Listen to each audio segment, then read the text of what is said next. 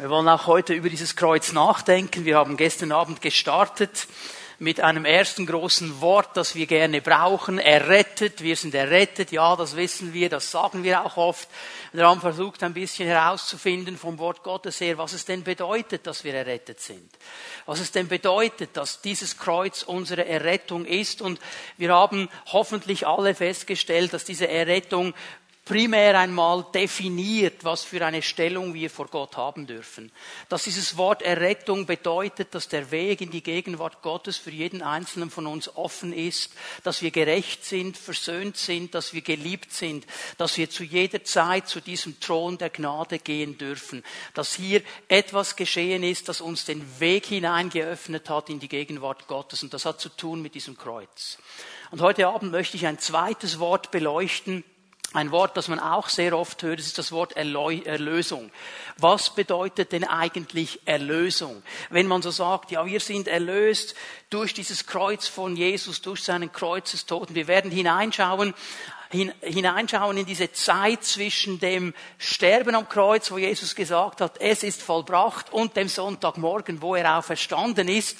Und wir werden hineinschauen, was in dieser Zeit geschehen ist. Die Bibel spricht davon, was in dieser Zeit geschehen ist. Sie sagt uns nicht so viel, wie wir es vielleicht gerne hätten. Aber das, was sie uns sagt, das ist eben sehr wichtig, um Erlösung zu verstehen.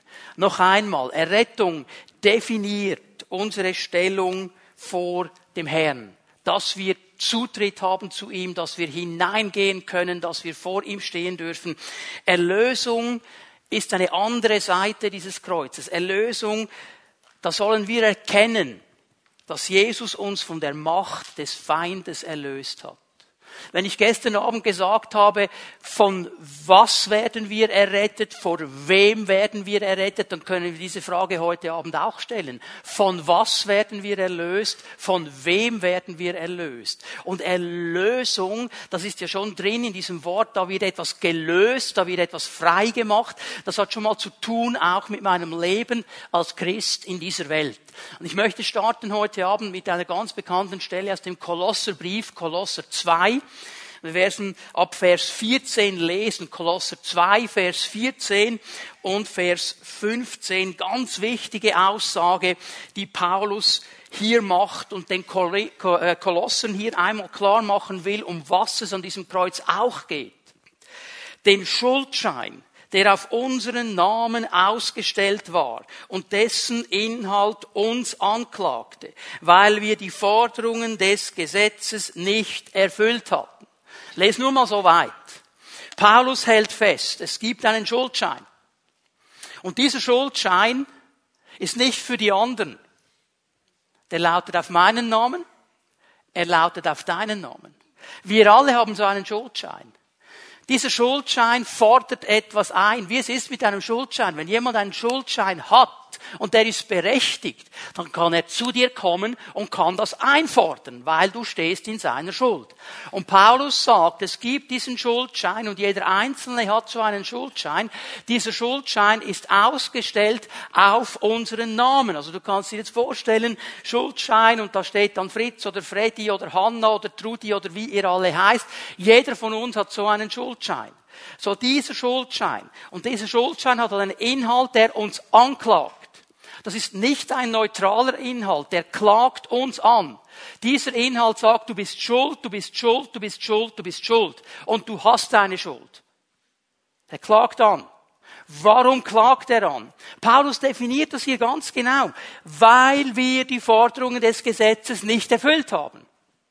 Weil da ein Gesetz steht, das Forderungen anstellt. Und dieses Gesetz haben wir nicht erfüllt.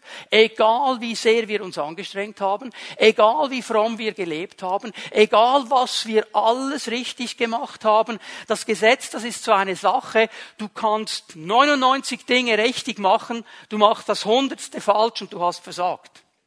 Das ist das Problem mit dem Gesetz. Wir werden es nie schaffen. Und darum hat dieser Schuldschein eine berechtigte Anklage an jeden einzelnen von uns. Dieser Schuldschein besteht. Und mit diesem Schuldschein, sagt uns Paulus jetzt in den nächsten Worten, ist etwas geschehen. Diesen Schuldschein hat Jesus genommen und er hat ihn für nicht mehr gültig erklärt. Er hat ihn ans Kreuz genagelt und damit für immer beseitigt. Jesus hat diesen Schuldschein mit an das Kreuz genommen.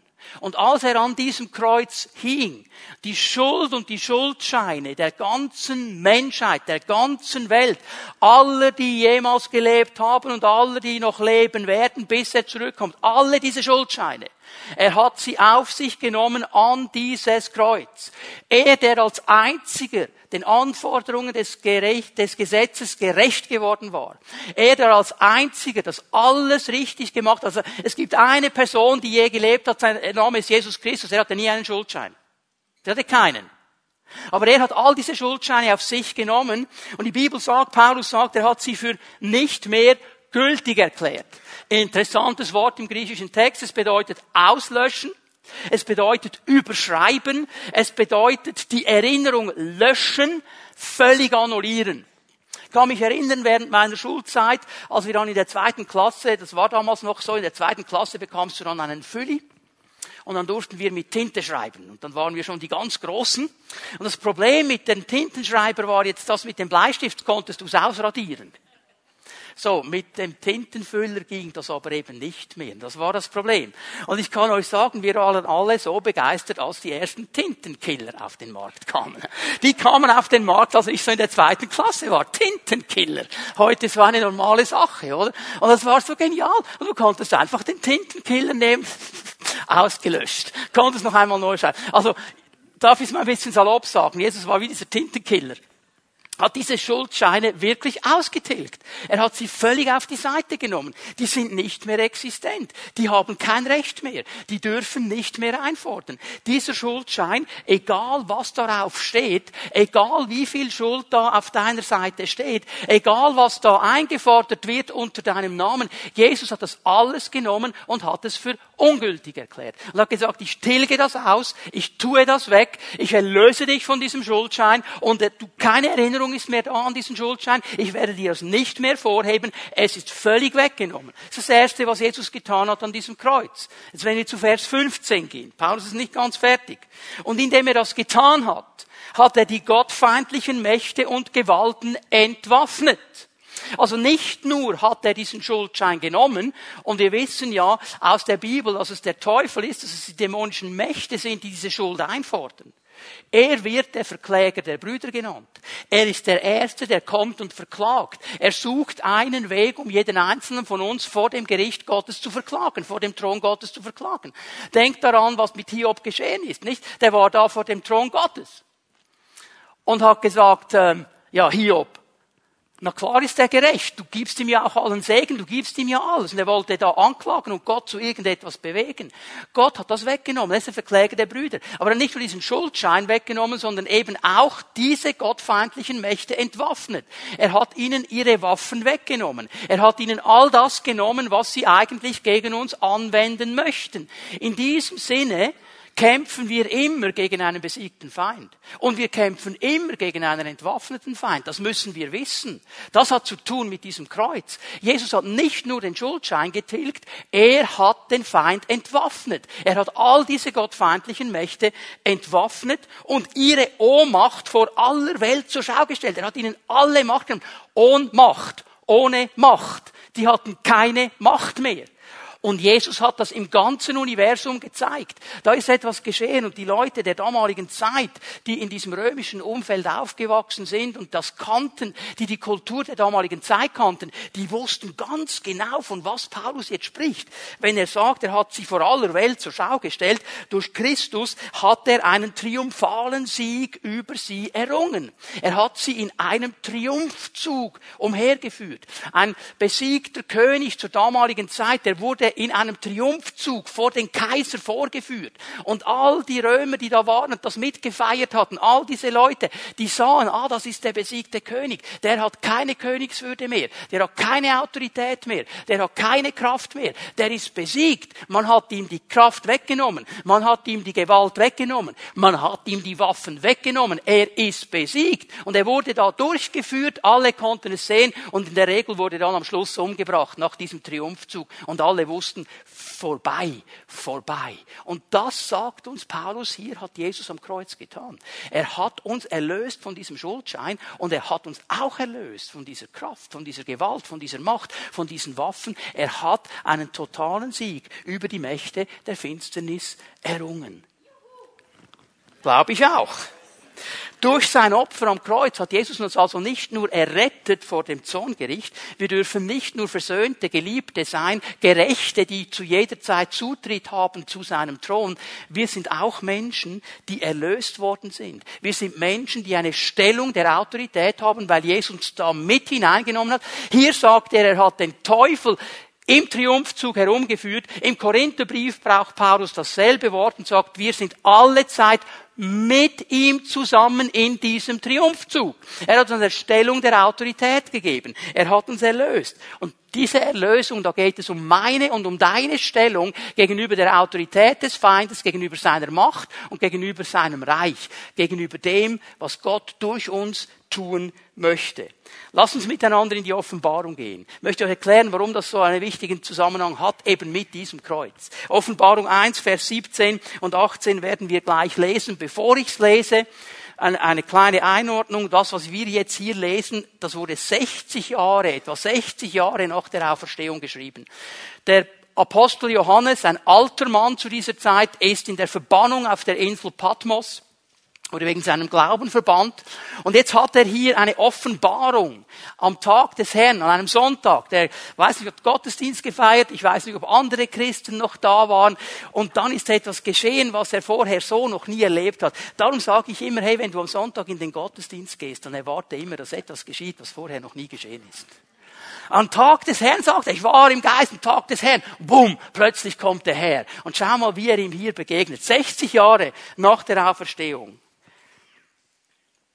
Bei seinem Anblick fiel ich wie tot vor seine Füße nieder. Also jetzt kannst du dir mal vorstellen, wie Jesus kräftig und gewaltig ausgesehen hat. Dieser Auferstand, der fällt gleich zu Boden. Ich meine, das ist der Apostel Johannes, der ist an seiner Brust gelegen beim Abendmahl, der kannte Jesus. Und trotzdem sieht er jetzt diesen auferstandenen Herrn und er fällt wie tot zu Boden über dieser Macht, über diese Herrlichkeit, über diese Autorität, über diese Kraft.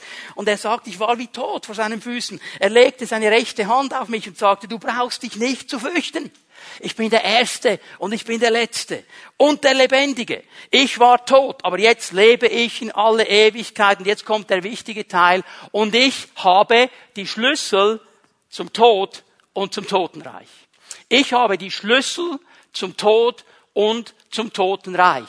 Hier sagt der auferstandene Herr seinem Apostel, und ich glaube, es war zu diesem Zeitpunkt der letzte, der Originalapostel, der noch am Leben war. Und er sagt ihm etwas, das elementar wichtig ist, um die Erlösung zu verstehen, um das Kreuz zu verstehen. Er sagt, ich habe etwas in meiner Hand. Und das sind die Schlüssel des Todes und des Totenreiches. Und das ist das Erste, was ich mir mit euch heute Abend anschauen möchte. Was bedeutet es, dass Jesus diesen Schlüssel hat? Dass Jesus diese Schlüssel in seiner Hand hat? Schlüssel in der Bibel ist ein Bild auf Autorität. Wer die Schlüssel hat, hat die Autorität. Und ich meine, es ist ja auch bei uns so, wer die Schlüssel zu einer Haustüre hat, der hat die Autorität, die Türe aufzumachen. Wenn du ohne Schlüssel vor der Türe stehst, dann stehst du vor einer verschlossenen Tür. Da brauchst du jemanden mit Schlüssel und der hat dann die Autorität, die Türe zu öffnen. Schlüssel ist ein Bild für Autorität. Und ich meine, habt ihr auch schon mal einen Schlüssel verloren? Mhm, na, ja, okay. Einigen ist das jetzt ganz peinlich, aber wisst ihr, wenn ihr einen Schlüssel verlieren, dann setzen wir in der Regel ja alles daran, diesen Schlüssel wieder zu finden. Den wollen wir wieder haben, den möchten wir wieder. Weil mit diesem Schlüssel können wir irgendetwas aufschließen. Darum wollen wir ihn wieder haben. Gott hat die Schlüssel, die Autorität delegiert. Er hat sie bewusst weggegeben. Die Bibel sagt uns, wenn du hineinliest in das erste Buch Mose, dass er den Menschen als Statthalter, als Botschafter an seiner Stadt auf dieser Erde und über diese Schöpfung eingesetzt hat. Er hat ihm die Schlüssel gegeben. Er hat ihm die Autorität gegeben. Er hat gesagt, hey, hör mal, du darfst allen Tieren einen Namen geben. Ich werde mich daran halten. Das ist ein Bild von Autorität. Meine Gott hätte alle Macht und alle Kraft und alle Autorität. Er sagt dem Menschen, du benennst die Tiere und so wie du sie nennst, ich werde mich daran halten halten, du hast Autorität. Du sollst diesen Garten bebauen, du sollst diese Erde bebauen, du sollst sie fruchtbar machen, du hast Autorität. Du bist mein Statthalter. Ich gebe dir diese Autorität. Du sollst die ganze Erde bevölkern. Du sollst Menschen machen, dass sie da sind und mich anbeten. Du hast die Autorität. Du hast die Schlüssel. Der Mensch hat diese Autorität. Und jetzt kommt der Feind Gottes, der Durcheinanderbringer, der diese schöne Sache, die damals da war, durcheinander bringen will mit einer ganz einfachen Sache. Hat Gott wirklich gesagt? Gott will dir das nur vorenthalten, weil er genau weiß, wenn ihr davon esst, dann werdet ihr auch Gott dann werdet ihr sein wie er. Er will euch das nur vorenthalten. Und der Mensch ließ sich in diese Lüge hineinnehmen. Er ließ sich gefangen nehmen von dieser Lüge. Und er hat seine Knie gebeugt vor der Lüge. Er hat sie gebeugt vor dem Teufel. Und eigentlich hat er in diesem Sinne, in diesem Moment, dem Teufel die Autorität gegeben. Was geschieht nachher?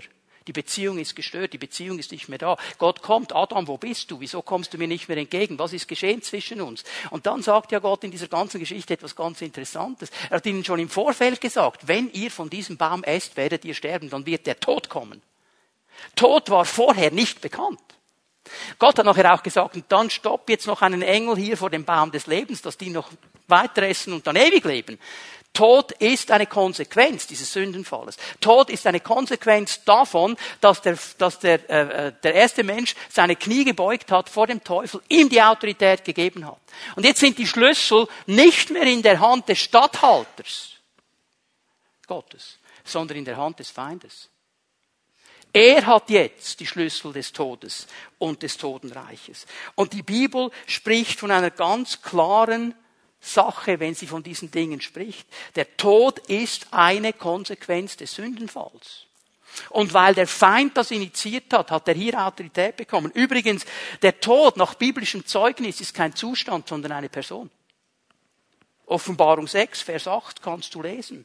Der reitet auf einem Pferd, ist eine Person. Und er wird gefolgt von einem Kompagnon. Der hat noch einen Kompagnon, der Tod. Der Kompagnon ist das Totenreich. Offenbarung 6, Vers 8. Er reitet auf einem Pferd, er ist gefolgt vom Totenreich. Genau diese Dinge, die er bekommen hat, diese Schlüssel, die er bekommen hat, der Feind nutzt sie. Und jetzt geht Jesus zurück. Und er holt diese Schlüssel. Und er holt diese Autorität zurück. Im Grund, und das ist die Bibel, die es hier klar macht, ist der Teufel der Machthaber des Todes. Hebräer 2, Vers 14, kannst du mal aufschreiben, wir werden die Stelle dann nachher noch lesen. Er ist der Machthaber des Todes. Er hat Autorität über den Tod und er knechtet Menschen durch den Tod bis in die heutige Zeit hinein. Werden wir nachher noch sehen. Kannst du schon mal aufschreiben, Hebräer 2. Aber jetzt die wichtige Frage. Was ist denn gemeint mit Tod? Mit Totenreich. Im Griechischen das Wort Hades. Was ist hier gemeint? Gemeint ist der Aufenthaltsort der Toten. Der Tod und der Aufenthaltsort der Toten. Ich möchte es mal so versuchen zu beschreiben. Du kannst schon mal Lukas 16 aufschlagen, werden da ein bisschen hineinlesen, weil Jesus über dieses Totenreich lehrt und uns einen Blick hineingibt in dieses Totenreich. Ich möchte es mal so definieren, das Totenreich ist eigentlich eine Art Wartesaal. Alle Menschen gehen an diesen Ort. Auch alle alttestamentlichen Heiligen gingen an diesen Ort. Und es war ein Wartesaal bis zu diesem Moment am Kreuz. Bis zur Auferstehung Jesu war es ein Wartesaal. Werde ich euch jetzt gleich zeigen. Lukas 16 ab Vers 19 lehrt Jesus über den Hades. Er lehrt über das Totenreich. Bitte verstehe hier eines. Was Jesus hier erzählt, ist kein Gleichnis. Kein Gleichnis. In einem Gleichnis werden nie Namen genannt. Hier werden Namen genannt. Das ist kein Gleichnis. Es ist eine Lehre. Jesus lehrt hier seine Jünger und uns über das Totenreich. Er spricht von einem reichen Mann, spricht von einem armen Mann, spricht davon, dass der reiche Mann alles hatte, dass der arme Mann eben der arme Mann war, vor der Tür war, dass er Geschwüre hatte, dass er nichts hatte, dass die Hunde kamen, seine Geschwüre abgeleckt haben und dass der reiche Mann sich nicht um ihn gekümmert hat. Beide sterben. Beide sterben. Zuerst der reiche Mann, Dann der Arme. Und hier setzen wir ein in Lukas 16, Vers 22. Schließlich starb der Arme. Er wurde von den Engeln zu Abraham getragen und durfte sich an dessen Seite setzen. Man spricht in der Theologie von Abrahams Schoß. Da wurde der hineingesetzt. Auch der Reiche starb und wurde begraben im Totenreich, im Hades. Denkt daran, Jesus hat die Schlüssel des Todes und des Totenreiches, also er hat die Schlüssel, er hat die Autorität über diesen Bereich, litt er, der Reiche, große Qualen. Als er aufblickte, sah er in weiter Ferne Abraham und an dessen Seite Lazarus, der Arme. Also stell dir mal vor, der wacht auf und er leidet Qualen. Und er schaut nach oben und da oben, weit oben, sieht er den Lazarus. Und er sieht diesen Lazarus, wie der bei Abraham auf Abrahams Schoß ist. Vers 24. Vater Abraham, rief er, habe Erbarmen mit mir, schick Lazarus hierher, lass ihn seine Fingerspitzen ins Wasser tauchen, damit meine Zunge, damit meine Zunge kühlen. Ich leide furchtbar in dieser Flammenglut. Abraham erwiderte, mein Sohn, denk daran, dass du zu deiner Lebzeiten deinen Anteil an Guten bekommen hast und dass andererseits Lazarus nur Schlechtes empfing. Jetzt wird er dafür hier getröstet und du hast zu leiden. Außerdem liegt zwischen uns auch ein tiefer Abgrund, sodass von hier niemand zu euch hinüberkommen kann, selbst wenn er es wollte. Und auch von euch dort drüben kann niemand zu uns gelangen. Ich möchte hier einfach mal ein paar Punkte festhalten, ganz kurz. Das Totenreich, der Hades, hat offensichtlich zwei Abteilungen. Es gibt einen oben, es gibt einen unten. Zwei Abteilungen. Der Reiche ist in der einen Abteilung, Lazarus, der Arme, ist in der anderen Abteilung. Der obere Teil, in dem sich Lazarus befindet, noch einmal, man nennt ihn in der Theologie Abrahams Schoß. Er war bei Abraham. Oder eben auch Paradies. Der untere Teil ist vom oberen Teil getrennt. Habt ihr das gesehen in diesem Text? Es ist eine Kluft zwischen uns. Auch wenn ich wollte, und auch wenn Lazarus wollte, der kann nicht hinüberkommen. Man sieht zwar, dass da oben noch etwas anderes ist, aber es ist unmöglich, sich zwischen diesen beiden Abteilungen zu bewegen. Das geht nicht. Es gibt keine Möglichkeit der Verbindung. Das zweite, was ich in diesen Versen, die ich gelesen habe, sehe, im Totenreich, im Hades ist volles Bewusstsein. Es ist volles Bewusstsein. Sowohl der Reiche hat erkannt, wo er war, er hat Abraham erkannt, er hat Lazarus erkannt. Er wusste, wo er war. Ich bin hier unten. Lazarus ist da oben. Abraham, du bist auch da. Er hat ein volles Bewusstsein. Er wusste, um was es hier geht. Und er hat auch Empfindungen. Er leidet Qualen, sagt die Bibel, ohne zu erklären, was es genau ist. Und er hat Durst. Okay? Also er hat Gefühle, es ist volles Bewusstsein da. Es ist nicht ein Dämmerzustand, es ist nicht ein Zustand, wo er nicht weiß, um was es geht. Und jetzt hat er hier mal gehört, hör mal, Lazarus kann nicht kommen, er kann dir nicht begegnen, es ist unmöglich. Jetzt hat er eine zweite Bitte. Es ist interessant, was jetzt kommt. Vers 27. Dann, Vater, sagte der Reiche, schick Lazarus doch bitte zur Familie meines Vaters habe nämlich noch fünf Brüder. Er soll sie warnen, damit sie nicht auch an diesen Ort der Qual kommen. Er kann sich auch erinnern an seine Familie und er weiß ganz genau, glasklar, wenn meine Familie so weiterlebt, wie sie jetzt leben, landen sie am selben Ort wie ich. Ich möchte aber, dass sie am anderen Ort landen. Jetzt bitteschön, schick den Lazarus, der soll sie warnen. Der soll zu ihnen gehen, von den Toten auferstehen und soll sie warnen. Jetzt schau mal, was Abraham sagt. Sie haben Mose und die Propheten. Auf die sollen sie hören. Sie haben das Wort. Sie haben die Torah. Sie haben alles in diesen Worten drin, was sie brauchen, um die richtigen Entscheidungen zu treffen. Das haben sie. Und jetzt sagt der Reiche, nein, nein, nein, ja, aber weißt du, Vater Abraham, äh, aber wenn einer von den Toten zurückkommt, wenn einer von den Toten zurückkommt, dann würden sie zuhören. Dann würden sie hören. Und das ist eigentlich ziemlich ernüchternd was Abraham sagt. Wenn sie nicht auf das Wort hören, dann werden sie nicht auf einen hören, der von den Toten zurückkommt. Wenn sie das Wort nicht ernst nehmen, dann werden sie auch nicht auf die Wunder achten. Das wäre mal so ein bisschen meine Übersetzung hier, okay? Also, das ist nicht der Fall. Ich sehe Folgendes hier. Entscheidungen können nur in diesem Leben getroffen werden. Wenn du gestorben bist, kannst du keine Entscheidungen mehr treffen. Der Ort, wo du landest, ist definiert, die Entscheidung ist vorher getroffen. Die kann man nachher nicht mehr treffen. Man muss sie hier treffen. Und der reiche Mann wollte seiner Familie helfen, aber er wird auf die Schrift verwiesen. Und ich musste an Hebräer 9, Vers 27 denken, sterben müssen alle Menschen. Ja, das ist so. Aber sie sterben nur einmal. Und darauf folgt das Gericht. Also es gibt nicht viele Entscheidungsmöglichkeiten. Es gibt nachher gar keine mehr. Es gibt hier nur eine. Und hier ist etwas ganz Wesentliches nun geschehen, wenn Jesus sagt, ich habe die Schlüssel des Todes und des Totenreichs. Also ich habe die Autorität über diesen Bereich, den ich hier euch gezeigt habe, wo ich darüber gesprochen habe, über diesen Reichen und über Lazarus. Ich habe die Autorität. Weil hier ist etwas geschehen zwischen dem Tod am Kreuz und der Auferstehung am Sonntagmorgen. Die Bibel spricht davon, das Glaubensbekenntnis spricht davon, die Theologie spricht davon, dass Jesus ins Totenreich hinuntergestiegen ist. Dass in dieser Zeit, wo sein Körper im Grab lag, etwas im geistlichen Bereich geschehen ist. Luther hat es die Höllenfahrt Christi genannt, ein bisschen träfe Sprache von Luther. Er ist in diesen Zeiten hinabgefahren ins Totenreich. Ich gebe hier mal eine Belegstelle, Epheser 4, Vers 9 und 10. Wenn hier steht, er ist hinaufgestiegen, dann muss er doch zunächst einmal hinuntergestiegen sein. Hinunter bis in die tiefsten Tiefen der Erde. Das ist eine Umschreibung für diesen Hades. Und er, der hinaufgestiegen ist, ist dann auch wieder, oder hinuntergestiegen ist, dann auch wieder hinaufgestiegen bis über den höchsten aller Himmel, um so das ganze Universum mit seiner Gegenwart zu erfüllen. Das tönt jetzt ein bisschen kryptisch. Und ich weiß ja, wie wir Menschen sind. Ich zuallererst und ihr alle auch. Das interessiert uns extrem.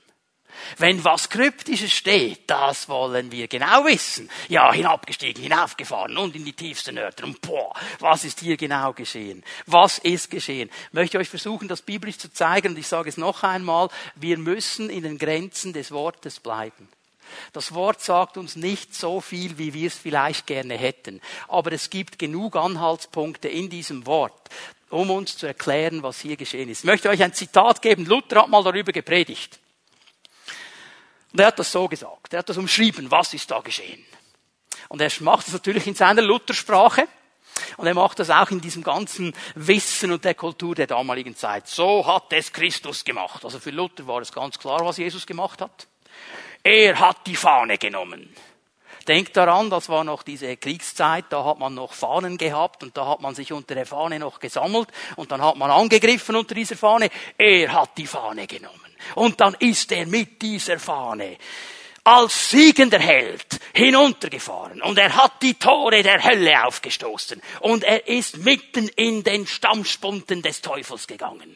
Und beim Stammtisch hat er diesen Banner genommen und in den Stammtisch reingerannt und er hat Rabatz gemacht unter den Teufeln und die sind aus den Fenstern geflogen und aus den Türen geflogen. So, das war Luther. Okay? Also in diese Richtung ging es schon. Aber ob er jetzt wirklich einen Fahnen dabei hatte und so weiter und ob die wirklich aus allen Fenstern geflogen sind. Nun, was wissen wir aus dem Wort Gottes? Wir wissen aus Offenbarung 1, Vers 17 und 18, er hat die Schlüssel des Todes und des Totenreiches geholt. Das wissen wir. Er hat die Autorität geholt. Ob er das so gemacht hat, wie Luther jetzt das beschreibt, mit Fahnen und so weiter, ich weiß es nicht, aber eines weiß ich. Leute, eines weiß ich. Und hier müssen wir unsere Bilder revidieren, die wir manchmal hatten. Er hat ganz sicher nicht mit dem Teufel gerestelt. Er hat ganz sicher nicht mit dem Teufel gekämpft. Er hat kein Armdrücken gemacht mit dem Teufel und hat dann knapp gewonnen. Er ging da einfach rein. Er hat die Autorität. Er ist der Chef. Jesus weiß, dass er der Chef ist. Der muss nicht kämpfen um diese Dinge. Als er am Kreuz ausgerufen hat, es ist vollbracht, konnte er ganz souverän mitten in dieses Totenreich hineinspazieren und einfach seine Hand hinhalten. Und der Teufel konnte nicht anders und musste ihm diese Autorität geben, musste ihm diese Schlüssel geben. Jesus ist der Chef. Jesus ist der souveräne Chef. Jesus ist der König. Er hat diese Schlüssel. Er hat gesiegt am Kreuz. Er hat den Feind entwaffen. Der musste nicht kämpfen. Er ging da hinein. Wenn ich daran denke, wie am Ende der Zeit, das ist so eine gewaltige Aussage in der Offenbarung, mit dem Hauch seines Mundes, das reicht schon. Und er fällt das ganze Reich des Teufels, den Antichristen und das ganze Gesocks. Einfach fertig. Okay? Bitte denkt daran, Jesus ist der Chef. Er ist der König. Er ist der Herrscher. Und weißt du was, mein großer Bruder? Das ist mein großer Bruder. Und wer sich mit mir anlegt, legt sich eigentlich mit ihm an. Weil er ist mein großer Bruder. Und er hat Ja gesagt zu mir. Wir haben die Autorität. Leute, wir haben die Autorität. Amen. Und wir müssen nicht herumtanzen wie Zampanos und herumschreien und wühlen und weiß ich was noch alles machen. Wir haben die Autorität. Weil Jesus uns hineingenommen hat in diesen Triumphzug. Er hat noch etwas gemacht. Er hat seinen Sieg im Totenreich proklamiert. 1. Petrus 3, Vers 18 und 19. Christus selbst hat ja ebenfalls gelitten, als er der Gerechte für die Schuldigen starb. Er hat mit seinem Tod ein für alle Mal die Sünden der Menschen gesühnt, hat damit auch euch den Zugang zu Gott eröffnet, das was wir gestern Abend gesehen haben. Er hat gesühnt, hat den Zorn Gottes getragen, hat den Zugang geöffnet. Er wurde getötet. Das betraf nur sein irdisches Leben, denn er wurde wieder lebendig gemacht zu einem Leben im Geist. Und so zu neuem Leben erweckt im Geist, ging er zu den Geistern in der unsichtbaren Welt, die sich zu Noahs Zeiten gegen Gott aufgelehnt hatten und die jetzt bis zu ihren endgültigen Verurteilungen gefangen gehalten werden und verkündet, proklamiert ihnen seinen Sieg. Ist auch eine kryptische Stelle. Und wir alle möchten gerne wissen, was sind die Geister, die von Zeiten Noah festgehalten. Wisst ihr was? Die Bibel sagt uns nicht. Die Theologen haben x Ideen herausgefunden, die Bibel sagt uns nicht. Weißt du, was es ist? Willst du die Antwort haben? Es sind Geister, die zu Noahs Zeit schon festgesetzt worden sind. Und wenn wir mal bei ihm sind, wissen wir, was es genau war. Wir dürfen nicht hinausgehen über das, was die Schrift sagt. Aber eins sagt die Schrift, und das sagt sie glasklar hier. Er hat seinen Sieg proklamiert. Er hat geheroldet. Jetzt bitte pass mir gut auf. Er hat nicht eine Evangelisationspredigt gehalten. Hat er nicht? Er hat proklamiert, dass er Sieger ist. Er hat seine Schlüssel geschwungen und gesagt, ich bin der Sieger.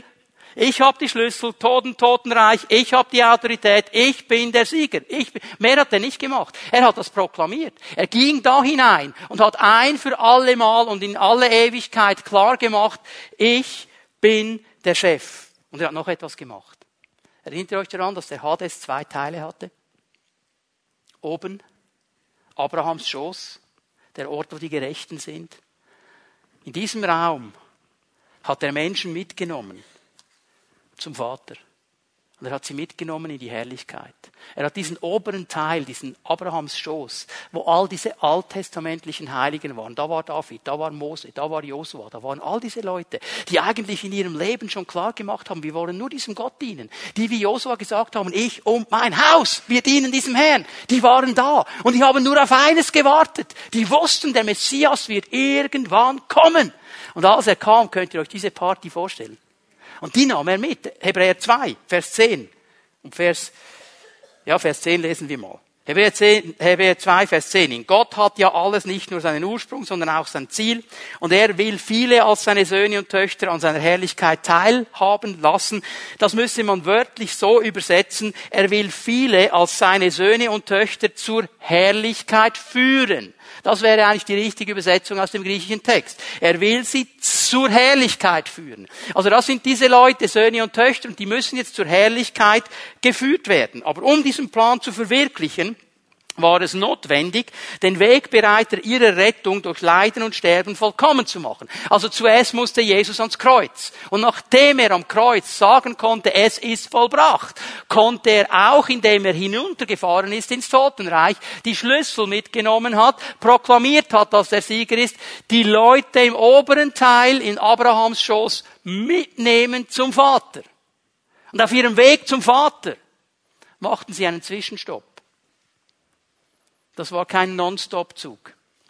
Gab einen Zwischenstopp. wisst ihr, wo der Zwischenstopp war? In Jerusalem. Am Ostersonntagmorgen. Da ist er nämlich zuerst einmal der Maria begegnet. Und die Maria hatte dann den Auftrag, geh zu den Brüdern, geh zu den Jüngern, erkläre ihnen. Dann ist er noch dem Petrus begegnet, dann ist er noch den Jüngern begegnet. Es ist einiges geschehen. Und jetzt hat er ja eine Gruppe dabei. Und dann musste man sagen, wartet mal einen Moment, Jungs, Mädels, warten mal, ich muss noch schnell mit Maria die Sache klären, wartet hier mal. Und jetzt, wahrscheinlich war es denen langweilig. Und wahrscheinlich hat David gedacht, ja, jetzt bin ich schon extrem lange nicht mehr in Jerusalem gewesen. Ich würde schon mal ein bisschen gern herumschauen, was hier noch alles läuft. Und Mose wollte auch mal sehen, was hier abgeht. Und das lesen wir doch interessanterweise Matthäus 27, 52 und 53. Viele verstorbene Heilige wurden auferweckt. Sie kamen nach der Auferstehung Jesu aus ihren Gräbern, gingen in die heilige Stadt und erschienen vielen Menschen. Ja, die gingen einfach noch schnell, schauten ein bisschen herum, bevor es dann weiterging. Und nach diesem Zwischenstopp, nach diesem Zwischenstopp hat Jesus sie zum Vater gebracht. Und Psalm 24 zeigt uns diesen Einmarsch. Und könnt ihr euch vorstellen, was das für eine Feier war, was das für ein Fest war im Himmel. Als die einmarschiert sind mit Jesus. Psalm 24 sieht das prophetisch, Vers 7 und 8. Tut euch weit auf, ihr mächtigen Tore. Gebt den Weg frei, ihr uralten Pforten, damit der König der Herrlichkeit einziehen kann. Wer ist dieser König der Herrlichkeit? Es ist der Herr, stark und mächtig, der Herr mächtig im Kampf. Und er kommt zurück. Und wir haben gestern in Hebräer 4 gelesen, dass er als Hohepriester durch das himmlische Heiligtum hindurchgegangen ist, bis zum Thron des Vaters gegangen ist und dass er sich dann hingesetzt hat. Ein für allemal festgesetzt hat, es ist für immer und ewig vollbracht. Es braucht kein weiteres Opfer mehr. Meine Errettung, meine Erlösung ist ewig gültig für jeden Menschen, der darauf vertraut und seinen Glauben ausstreckt zu mir, für alle Ewigkeit. Jesus hat diese alttestamentlichen Heiligen zum Vater gebracht und dann hat er sich hingesetzt. Und das Hinsetzen in der Bibel bedeutet, es ist alles getan. Ich kann ruhen in dem, was getan ist.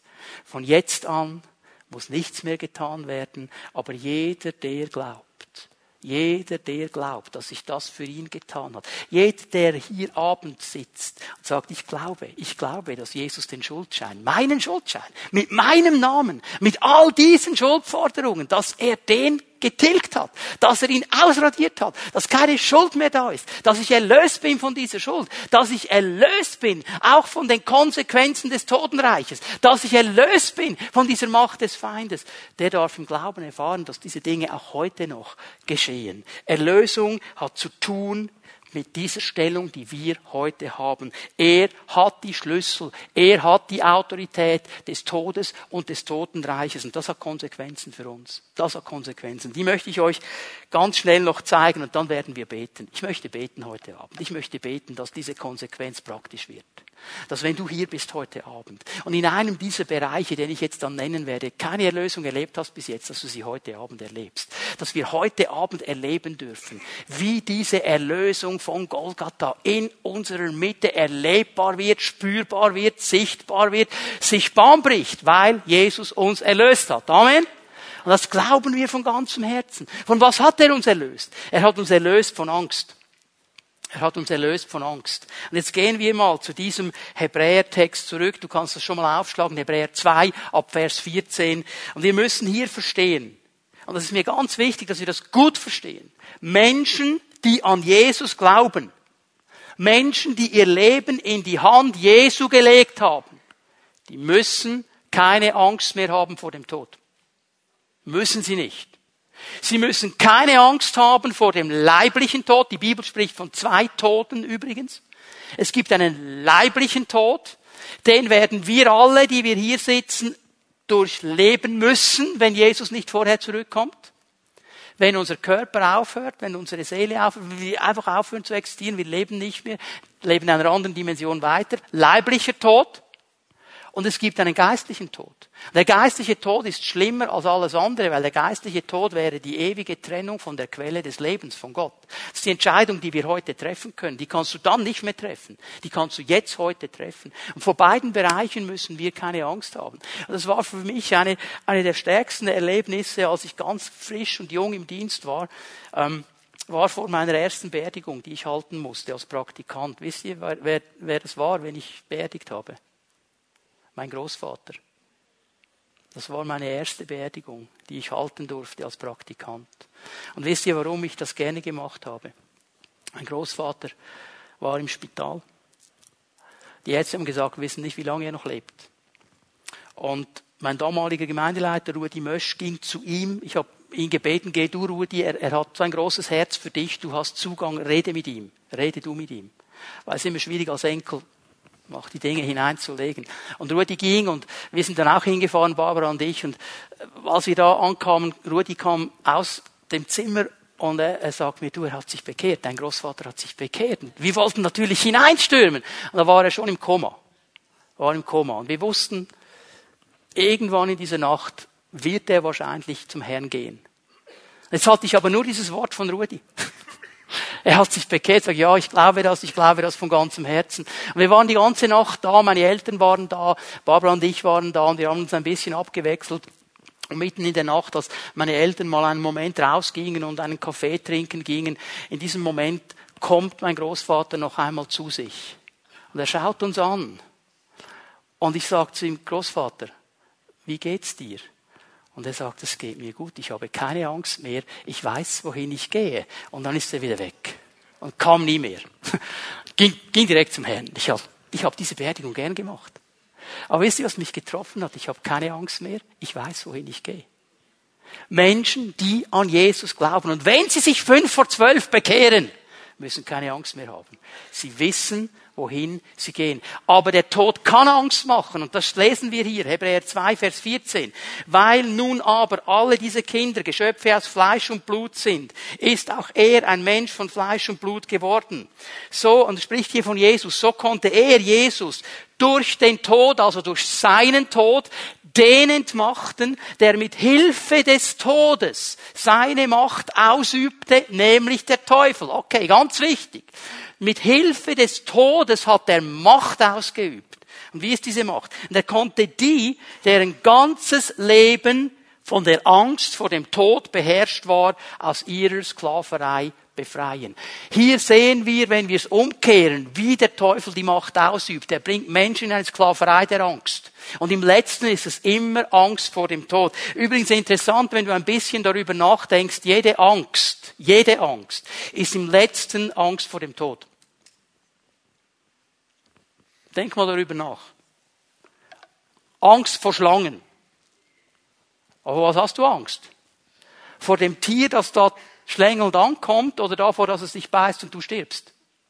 Das ist Angst vor dem Tod. Höhenangst.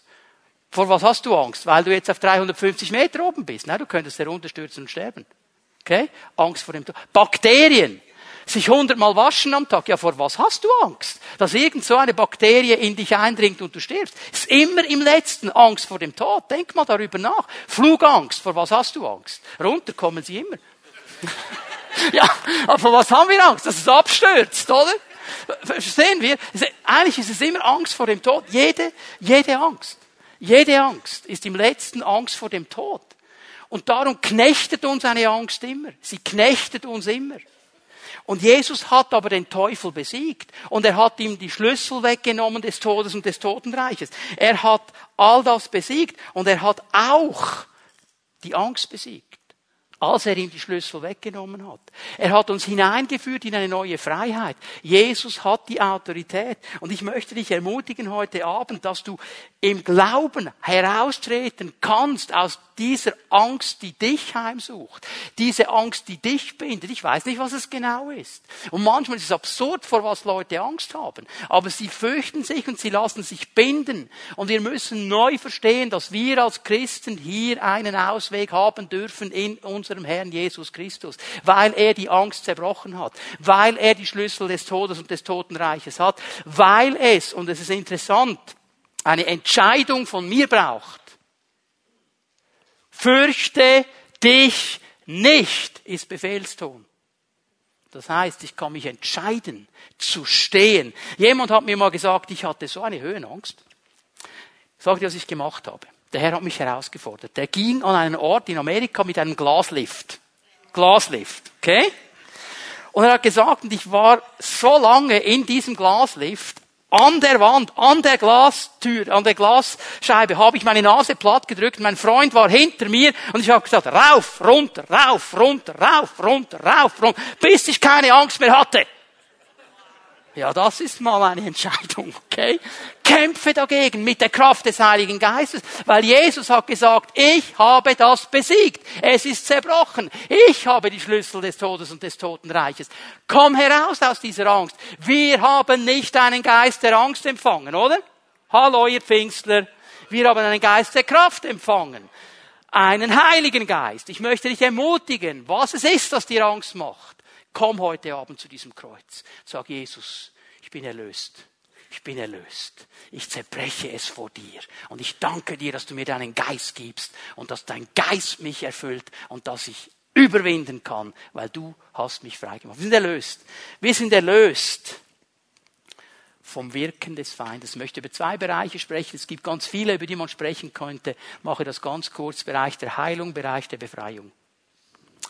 Der Feind versucht mit aller Macht den Menschen zu unterdrücken, er versucht ihn zu binden, er versucht ihn kaputt zu machen, er versucht ihn niederzuhalten. Und er versucht es, wenn immer es geht, durch Krankheit, durch Gebrechen, durch Leiden, er versucht es, sie in eine Sucht hineinzubringen, in eine Unfreiheit hineinzubringen, die ganze Palette, die es gibt, all diese Dinge, die uns unfrei machen. Und dann sind wir gefangen und wir sind nicht mehr frei. Ich weiß nicht, wer von euch schon mal an einem äh, Durchbruch zur Freiheit Wochenende war? Waren ein paar schon da? Darf ich mal? Okay. Könnt ihr euch erinnern? Es ist eine Folie, die wir da zeigen von einem Mann, der gefesselt ist. Der hat hier, so über seinem Oberkörper hat er Fesseln. Okay? Und er konnte also seine Hände, so kann er sie noch bewegen. Okay? Das kann er noch machen. Er ist gebunden, aber er kann sich trotzdem noch bewegen. Und weißt du was? Vielen Christen geht's genauso. Sie können sich noch, sie können in den Gottesdienst kommen, okay, weiter nach oben geht's nicht im Lobpreis, aber mindestens so kann ich. Sie können sich auch bewegen. Ich meine, ich kann, ich kann, hallo Anna.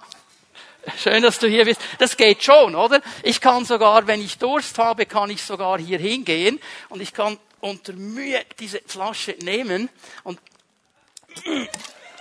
geht schon, oder? Das ist ein bisschen mühsam, aber es geht schon. Und weißt du, was mich immer wieder sauer macht? Dass Christen sich mit dem zufrieden geben. Ja, es ist jetzt halt einfach so. Nein! Jesus hat uns frei gemacht. Und ich kämpfe darum, dass wir in die Freiheit hineinkommen.